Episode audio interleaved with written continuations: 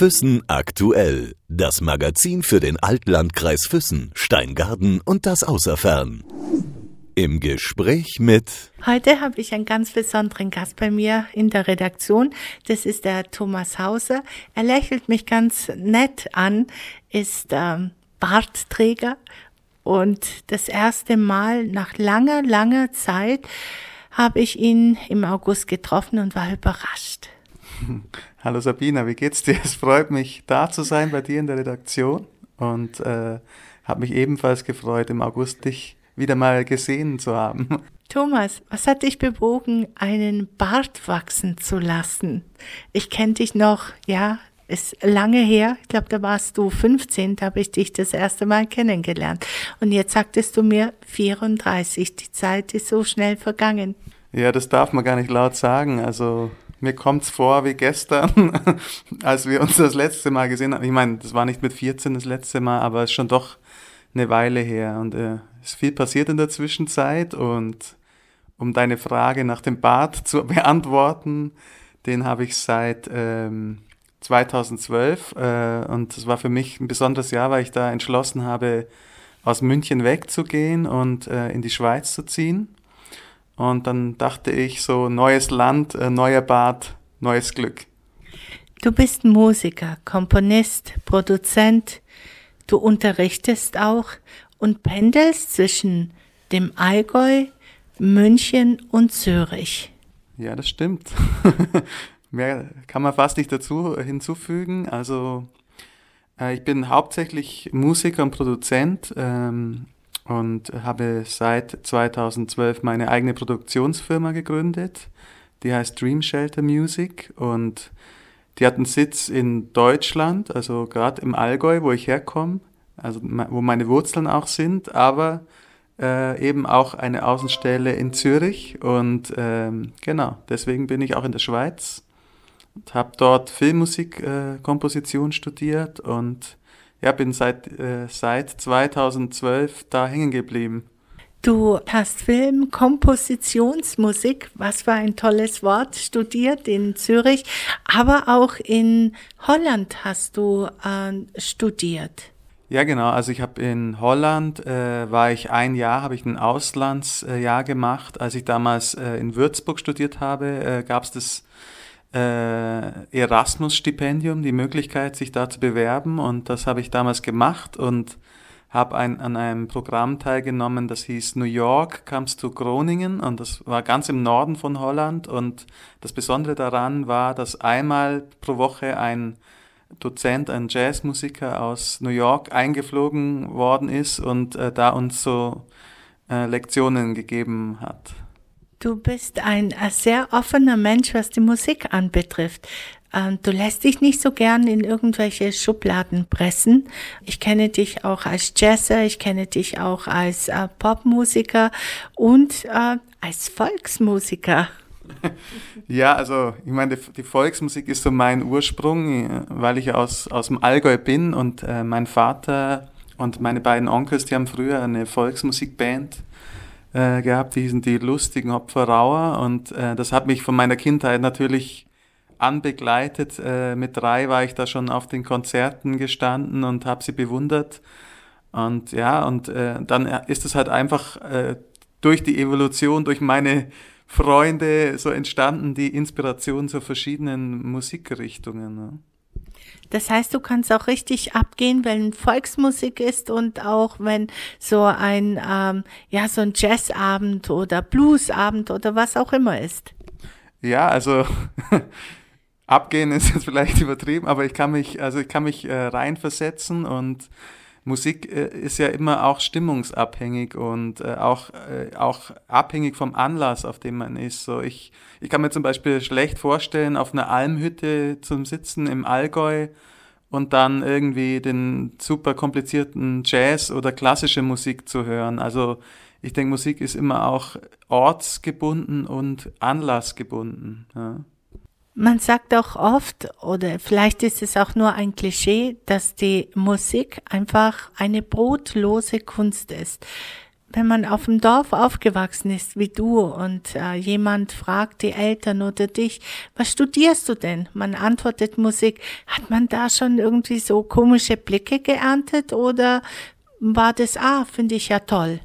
Ja, natürlich. Also das passiert mir heute äh, immer noch, äh, dass Leute so ähm, mich fragen, was du bist Berufsmusiker. Also gerade wenn ich jetzt mal im Allgäu bin, in meinem Studio und da so vor mich hin arbeite, können die sich das oft gar nicht vorstellen, was, äh, wie mein Leben aussieht und dass ich jetzt hier bin und irgendwie da Musik kreiere oder Musik mache, ist so wie, wie als ob da jemand äh, auf einem anderen Planeten auf einmal ist und irgendwas macht so.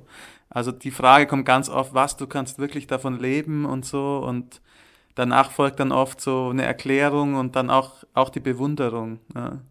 Die Bewunderung kommt wahrscheinlich auch daher, weil ähm, der eine oder andere hat vielleicht auch schon mitbekommen, dass du nicht nur selbst Musik machst, auch produzierst und ähm, dass du auch schon einiges für große Autofirmen komponiert hast. Ja, gut. Also ich meine, das, das ist ein, ein Nebenprodukt, sagen wir ja, von Dream Shelter, würde ich sagen, ähm, dass ich auch das mache, komponieren für Film und Medien. Ja, das ist was, das, was, was ich in Zürich studiert habe. Aber so, also ich sag mal, zu 80 Prozent kümmert sich meine Firma drum um Künstler. Also wenn jetzt ein Künstler sagt, ich habe einen Song, äh, eine Idee, dann helfen wir dem, äh, die von, wenn es im, im, im krassesten Fall von 0 auf 100 äh, den Song zu produzieren und äh, radiofertig zu machen. Ja. Und, äh, und äh, dies, diese Filmmusik und Werbungsmusik ist was, was ich auch zusätzlich anbiete als Komponist. Wie ist es denn? Kommen die Musiker dann zu dir in die Schweiz oder kommen sie eher zu dir ins Allgäu, um ähm, jetzt eine CD zu produzieren oder ähm, sich Hilfe von dir zu nehmen? Ja, dadurch, dass ich jetzt schon mittlerweile über vier Jahre in der Schweiz bin, hat sich da natürlich ein neues Netzwerk äh, gebildet und äh, die Leute wissen, dass ich äh, in Deutschland ein Studio auch habe. Und äh, je nachdem, je nach Länge der Produktion, fahre ich dann oft mit denen wirklich ins Allgäu und die können da äh, wohnen und äh, wir können zusammen arbeiten und äh, ja, äh, kreativ sein. Äh, jedoch ist auch so, dass, dass durch meine, mein Netzwerk in München auch oft äh, Bands aus München kommen oder natürlich auch aus dem Allgäu. Ich hatte auch schon Musiker aus dem Allgäu da, die, die was aufnehmen wollen. Also da bin ich nach wie vor ganz offen und ich glaube, ähm, das ergibt sich dann automatisch, je nachdem, äh, wer dann bei mir aufgenommen hat und mich weiterempfiehlt. Ja. Bist du ein bodenständiger Mensch zieht dich das immer wieder ins Allgäu zurück. Natürlich durch die Firma auch, aber du könntest ja vielleicht auch sagen, nö, habe jetzt da keine große Lust dazu, ich bleib jetzt in Zürich oder in München. Was bewegt dich, immer wieder ins Allgäu zurückzukommen, unabhängig, wie gesagt, von der Firma? Also ich denke, so das Gefühl von Heimat ist, ist was, was mir persönlich wichtig ist und der Bezug zur Natur. Und ja, also für mich ist es, wenn ich ins Allgäu komme, immer so ein Gefühl von nach Hause kommen. Und ähm, ich mag die Stadt sehr gern, ich mag Zürich sehr gern, ich mag München sehr gern. Äh, jedoch jeder weiß, wenn er mal in der Stadt gewohnt hat, dass das äh, was ganz anderes ist, dass das so, ja, es kann oft sehr hektisch zugehen, man ist oft gestresst, alle Leute machen ihr eigenes Ding, gehen einander vor, äh, aneinander vorbei, ohne Hallo zu sagen. Und äh, ich habe das Gefühl, also wenn man, wenn man so das, äh, wenn man das kennt, mal in der, in der Natur gewesen zu sein oder auch auf dem Land aufgewachsen zu sein, hat man irgendwie das Bedürfnis, äh, das wieder zu bekommen, auch wenn das dann immer nur so häppchenweise ist, wie bei mir jetzt. Ist es so, dass du, weil du ja sagst, du bist jetzt doch heimatverbunden und all das, ich habe irgendwo mal gelesen, dass du von dir selbst auch gesagt hast, dass du ein eher melancholischer Mensch bist. Hat es was mit, mit dem Allgäu zu tun, mit dieser wunderschönen Natur, dass man da vielleicht so runterkommt und dann melancholisch wird? Ja, also das ist jetzt eine schwierige Frage, weil ich kann nicht genau erklären, warum das so ist. Ich bin ich bin zum einen sehr äh, humorvoller Mensch, ein sehr offener Mensch und zum anderen, also ich glaube, das ist so eine Gegenpoligkeit, die sich da entwickelt. Also ein humorvoller Mensch, der nach außen sehr humorvoll ist, kann auch eine sehr starke Tiefe haben und äh, eine sehr große Melancholie haben. Und gerade also die äh, in, im Allgäu ist oft so die eben die Abgeschottenheit, die Einsamkeit in der Natur erzeugt oft eine Melancholie, eine Tiefe in einem und ja, also die dann sich oft auch in der Musik äh, widerspiegeln kann. Ne? Kam auch dadurch dieser Name deiner Firma Dream Shelter? Hat es was damit zu tun? Es kann, würde ich sagen, ähm, jedoch nicht ausschließlich. Ähm, ich habe damals mit meiner Freundin überlegt, ähm, was, äh, was bewegt einen Künstler dazu, seine Musik überhaupt nach außen zu tragen. Und äh, oft ist es so, als, als Kreativschaffender will man gar nicht unbedingt seine Kunst teilen mit jemand anderem. So. Und ähm, Leute, die zu mir kommen, denen ist wirklich ein Anliegen, dass erstmal so die Musik, die Kunst äh, als äh, diskret behandelt wird und, und eine Geborgenheit hat, diese Träume, die man als Künstler hat, äh, bekannt zu werden oder auch seine seine, seine Ideen zu verwirklichen, äh, sind mir sehr schützenswert. Und deswegen war die Idee des Shelter, Shelter heißt ja Unterkunft, und äh, eine Unterkunft, in der man sich geborgen fühlt. Also ein Künstler, der zu mir kommt, der kann sicher sein, dass, dass seine Träume, seine Ideen geborgen sind und dass wir die zusammen entwickeln und dann, wenn es dann soweit ist, äh, veröffentlichen können. Ja, und das ist so die Idee von Dream Shelter nicht unbedingt eine Melancholie, würde ich sagen. Du hattest vorhin erwähnt, Holland und Jazzmusiker. Gibt es eine Größe für dich, wo du sagst, boah, wo ich ihn gesehen habe, ja, war es um mich geschehen oder wie auch immer. Diese Art von Jazz, Jazz ist ja auch sehr viel Emotionalität, da ist sehr viel Gefühl dabei. Ähm, ich, ich bin mir nicht sicher, ob es eine konkrete Person ist oder gerade so die, das Gefühl quasi von sich frei entfalten zu können als Jazzmusiker. Das hat mir, glaube ich, sehr gefallen.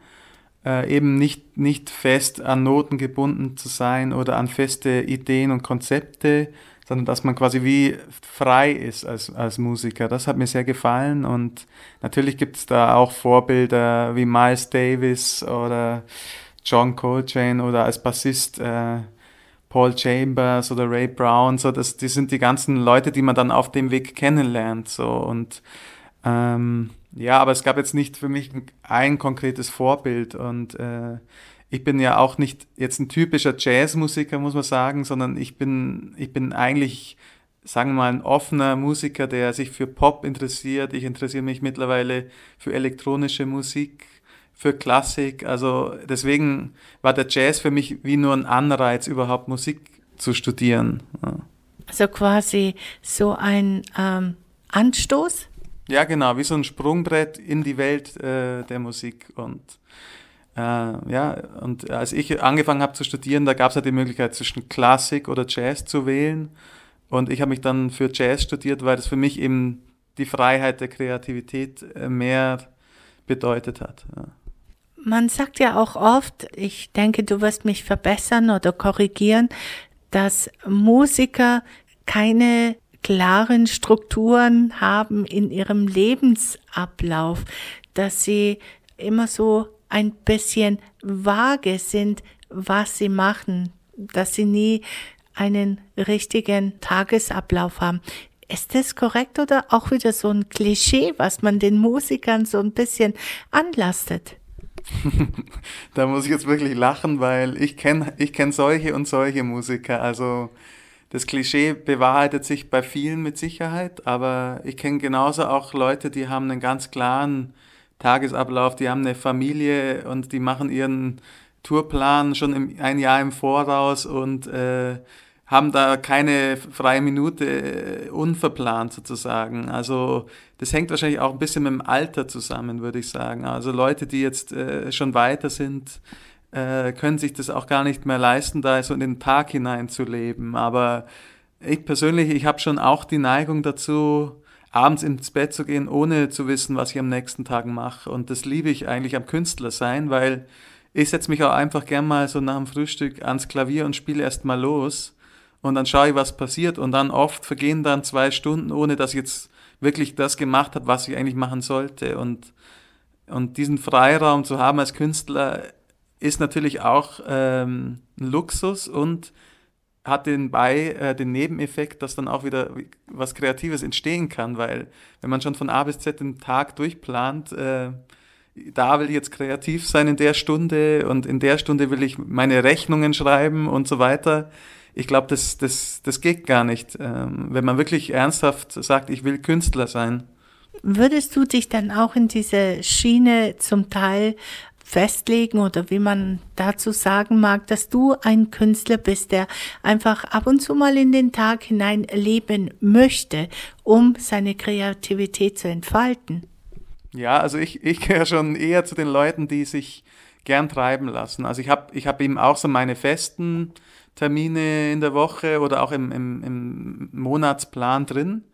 Aber ich habe sehr viele Tage, wo ich quasi selber machen kann, was ich will. Und da äh, ist natürlich im Hinterkopf immer eingespeichert, aha, das sollte auch mal weitergehen, das Pro Projekt und so.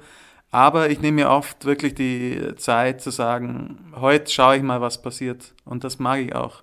Das ist, das ist für mich Leben. Ein Künstler kann ja eigentlich überall leben, ein Musiker. Du musst ja nicht unbedingt hier sein. Du könntest jetzt von mir aus auch in Griechenland, Spanien, Türkei oder wo auch immer leben und von dort aus deine Musik machen. Oder ist es schwierig? Ja, also da stimme ich dir zu. Ich denke, es ist heutzutage gar nicht mehr so wichtig, wo man lebt. Ähm, es ist wichtig, wo man sich wohlfühlt. Und äh, im Zeitalter des Internets, da kannst du heute auf eine, sagen wir mal, du musst natürlich Zugang zum Internet haben, ist klar, aber man kann ja auch mal eine Weile wie abgeschotten sein vom Internet und dann sagen, okay, jetzt wo ich was erstellt habe, will ich es verbreiten, so. Aber eben, da fragt keiner mehr danach, äh, wo ist der Song entstanden? Ist der jetzt in New York entstanden oder in Griechenland auf irgendeiner Insel? Und ähm, das macht das Ganze sehr spannend, dass man weiß, okay, heutzutage will ich eigentlich gar nicht mehr so ortsgebunden sein, sondern kann eigentlich wie ein Vagabund leben. Gibt es Musiker, die du so protegiert hast, dass sie einer Karriere entgegenlaufen, entgegensingen? Jetzt gerade mit deiner Produktionsfirma? Ja, also die Produktionsfirma, die ist ja noch recht jung, aber ich habe das eben mit meiner damaligen Freundin gegründet und habe mit ihr zwei Alben pro, äh, produziert und äh, sie ist jetzt schon auf einem guten Weg. Ähm, äh, sie läuft im Radio und das Ziel ist schon, also Leute wirklich auch äh, bekannt zu machen, ins Radio zu bringen und äh, ich habe das auf jeden Fall schon unter Beweis gestellt, dass es, dass es geht und äh, Jetzt äh, stehen neue Projekte an und da ist das Ziel auch, äh, Leute bekannt zu machen und ähm, Leute, Leute, die bei uns als Produktionsfirma waren, die schaffen es auf jeden Fall weiterzukommen. Ja. Wird man da nicht ein bisschen neidisch? Ich meine, du bist ja selbst Musiker, dass man dann sagt, boah, die habe ich jetzt ins Radio gebracht ähm, und ich, ich, ich bin da nicht. Wird man da ein bisschen irgendwie nachdenklicher dann, dass man sagt, das will ich jetzt auch?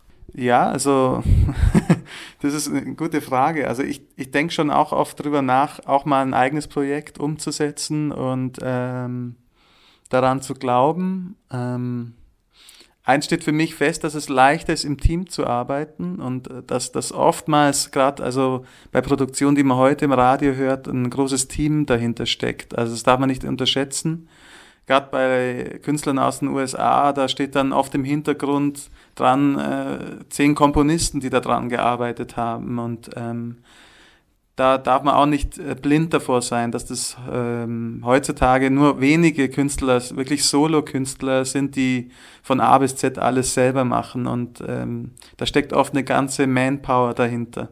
Ja, und deswegen ist es schön, dass es Künstler gibt, die alleine alles können, aber das sind wirklich äh, ja die Seltenheit eher. Wenn du jetzt von deiner Musik sprichst und dass du ein eigenes Projekt hast, was für eine Musik ist das? Das ist eine sehr gute Frage, weil ich habe so zwei, drei Ideen, was ich umsetzen kann. Ich, ähm, ich komponiere viel Jazzmusik. Ich kann mir vorstellen, ein eigenes Jazzalbum mal zu machen. Das wäre das eine. Das andere, ich schreibe selber auch Songs äh, auf Deutsch und äh, habe jetzt auch schon eine Handvoll Songs und habe ja früher auch viel gesungen in Bands.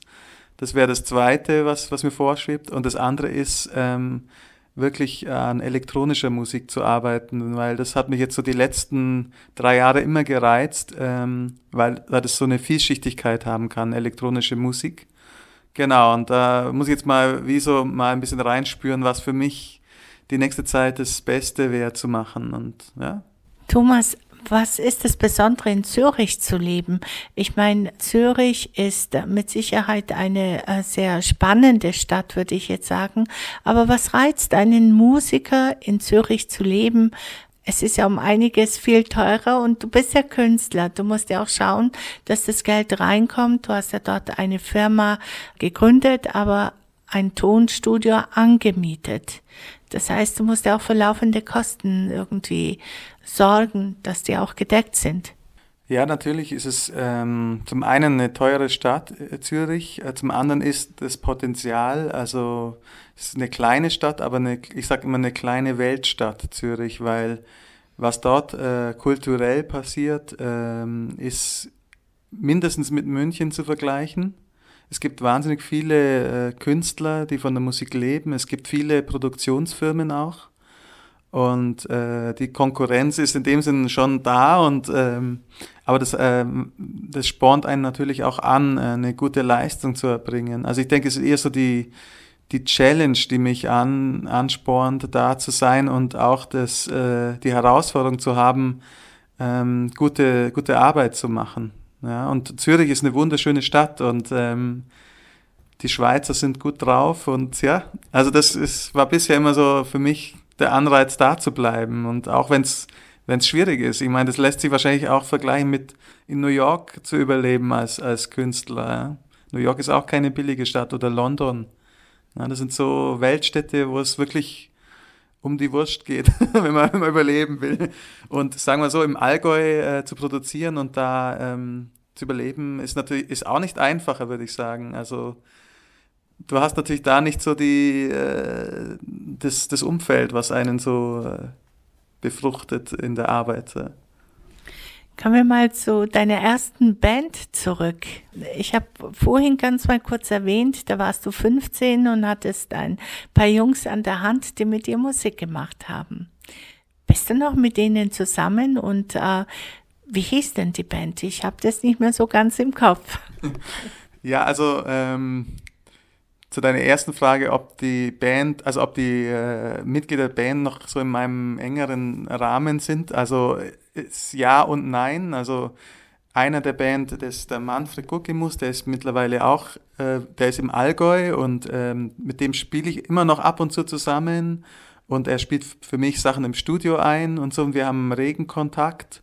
Das andere ist der Michael Ekensberger, ähm, der kommt eigentlich ursprünglich aus Hopfen äh, der ist mittlerweile in Wien, aber auch den habe ich dieses Jahr im Sommer wieder getroffen und immer so ein, zweimal im Jahr treffen wir uns und machen Musik zusammen. Der ist Schlagzeuger, äh, mittlerweile Musiktherapeut. Ja, und das andere, äh, der andere ist mittlerweile in Nürnberg, das ist der Manuel Graf. Den sehe ich ganz selten noch. Aber wir haben uns entschlossen, sogar dieses Jahr äh, um die Weihnachtszeit rum, mal wieder so ein Revival-Konzert zu machen. Und, und also der Name der Band ist Last Eight. Und ja, äh, den haben wir, äh, die Band, die haben wir so, als wir 15 waren, gegründet. Und das war für uns so der Ansporn, überhaupt äh, eine musikalische Karriere einzuschlagen. Und ja, drei aus der Band sind heute Musiker. Ja, und schon bewundernswert, alle drei aus dem Allgäu. Man sagt, äh, warum macht ihr Musik? Aber alle drei machen heute was mit Musik, bis auf, und der vierte, der macht irgendwas mit Elektrotechnik. Also guter Schnitt, würde ich sagen. Das ist der Manfred Kugemus. Der macht ja aber auch ab und zu noch Musik und wenn es mich nicht irrt, sogar Volksmusik. Genau, der Manfred, der hat äh, die Band Allgäu Power, die machen Volksmusik und ähm, ja, da hast du ganz recht. Gibt es irgendwie so ein bisschen so einen schweizerischen Slang, den du dir angeeignet hast?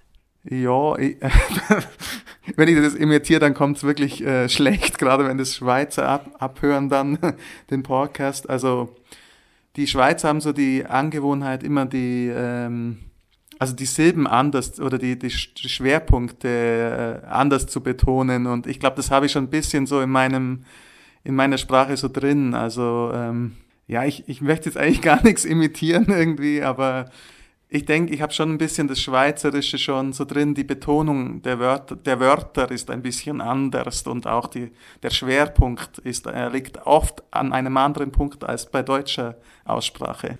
Dann sprichst du dann auch dort mit diesem schweizerischen Slang? Also ich versuche es zu vermeiden, weil die Schweizer das irgendwie nicht mögen, wenn man, wenn man so versucht, ihr, ihre Sprache zu imitieren, wenn man es nicht gut macht. Deswegen ist es schwer, den Sprung dann zu schaffen. Also entweder redet man dann komplett super Schweizerdeutsch oder man lässt es bleiben. Und ich bin im Moment immer noch so auf dem Punkt, ich lasse es lieber bleiben oder rede dann lieber was auf Bayerisch, weil das finden die viel sympathischer, als wenn man da versucht, die äh, Schweizerdeutsch zu imitieren. Jetzt ähm, hast du mir vorhin gerade gesagt, du penntest zwischen dem Allgäu, zwischen dem Dorf Wiedemann, äh, München und Zürich. Ist es anstrengend, diese, diese Pendlerei zwischen diesen drei Orten? ja, es ist anstrengend und ähm, es kostet viel Zeit. Aber man hat ja ein Radio oder man hat ja eine Musikanlage im Auto, wo man viel hören kann und man hat viel Zeit nachzudenken.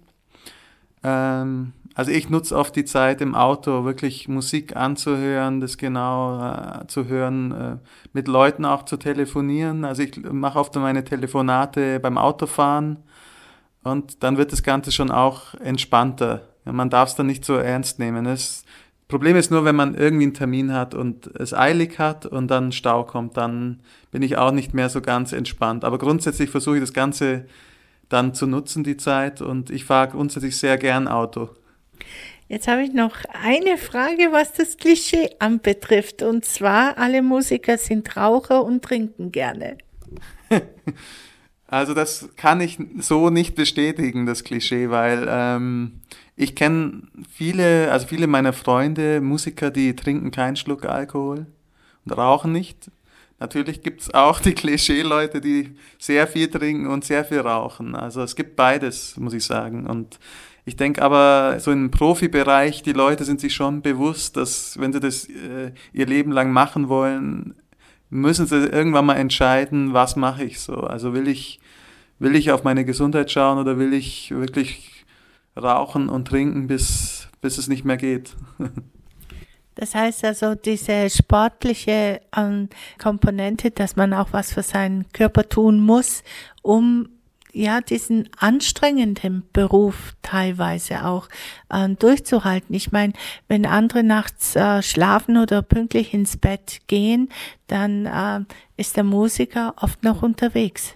Ja, genau. Also ich habe es jetzt selber wieder erlebt. Also ich spiele ja teilweise immer noch live und merke schon, dass das sehr kräftezehrend sein kann. Man kommt oft erst äh, um zwei äh, fährt man erst los dann vom Auftritt und kommt dann erst so um vier oder fünf Uhr nachts an, total erschöpft und dann ist der nächste Tag erstmal zu vergessen sozusagen. Also dann braucht man den nächsten Tag als Erholungstag. Du hast mir vorhin auch noch etwas ganz Besonderes gesagt und zwar, dass du die Musiker oder die Künstler bewunderst, die jetzt nicht ein pädagogisches Studium dazugenommen haben, sondern ihr Ding mit ihrer Musik machen. Ich nehme an, du hast ein Sonderstudium oder ein pädagogisches Studium dazugenommen. Ja, genau. Also ich habe beides gemacht. Ich habe äh, sowohl das künstlerische als auch das pädagogische Studium gemacht. Einfach auch, um eine bestimmte Sicherheit zu haben. Also es ein Musiker, der nur das Künstlerische anstrebt, der hat einen sehr hohen Risikofaktor in seinem Leben und äh, das muss man sich bewusst sein, dass, ähm, dass man dann nicht so einfach die Möglichkeit hat, auch zu unterrichten. Und ich habe mir damals gedacht, okay, ich mache das noch mit den pädagogischen Abschluss, damit ich dann auch die Möglichkeit habe, falls es mal nicht so gut mit der eigenen Musik läuft oder mit dem Kreativsein, dass man die Möglichkeit hat zu unterrichten. Das liegt aber auch nicht jetzt jedem Musiker, es kann nicht jeder Musiker unterrichten. Ne? Unterrichtest du selbst auch? Ich unterrichte einmal die Woche, äh, in Zürich auch und äh, vor allem Kontrabass und E-Bass, aber auch Klavier. Und das ist für mich so ein Tag die Woche, wo ich mal rauskomme aus dem Studio und auch aus dem Musikeralltag. Und das tut manchmal auch ganz gut, so normale Leute zu treffen, die das so wie äh, einfach als Hobby lernen wollen oder sich da weiterbilden möchten. Oder manche wollen sich auch für ein Studium vorbereiten und so. Und aber die Leute geben mir dann oft wieder neue Impulse für mein Leben. Und deswegen mache ich das sehr gern. Hast du dann auch ein Klavier bei dir in der Wohnung? Ja, ja, ich habe äh, ein Upright Piano und ein Flügel sogar. also äh, in, in meinem Studio in, im Allgäu und äh, in, in meiner Wohnung in Zürich habe ich nur ein E-Piano. Das heißt, ähm, wie viele Instrumente spielst du dann, wenn du jetzt sagst e, E-Gitarre und Piano und so weiter? Ähm, ich spiele insgesamt fünf Instrumente, glaube ich. Ja. Und allesamt so gut? Also allesamt auf einem guten Level. Ähm, aber ich sage jetzt mal, ich bin schon wirklich, wenn es darum geht, professionell zu spielen, bin ich ein Bassist, würde ich sagen. Aber ich kann jetzt, könnte jetzt auch ohne weiteres, glaube ich, einen Auftritt auf dem Klavier spielen. Das habe ich auch jetzt äh, letztes Wochenende gemacht und war gut. Und ja, das sind so die äh, zwei Instrumente, also Bass und Klavier, wo ich sage, okay, das kann ich in der Öffentlichkeit äh, spielen. Und die anderen Instrumente, die verwende ich mehr zum Produzieren, wenn es jetzt Gitarre ist oder ja, Schlagzeug ein bisschen und so. Dann nehme ich das lieber zum Produzieren her und zeige es nicht unbedingt äh, in der Öffentlichkeit. Was ist aber dein Lieblingsinstrument? Tatsächlich Bass? Ja, also ich, ich liebe den Kontrabass. Äh, das ist für mich so ein lebendiges Instrument, äh, wo ich mich am besten kreativ ausdrücken kann.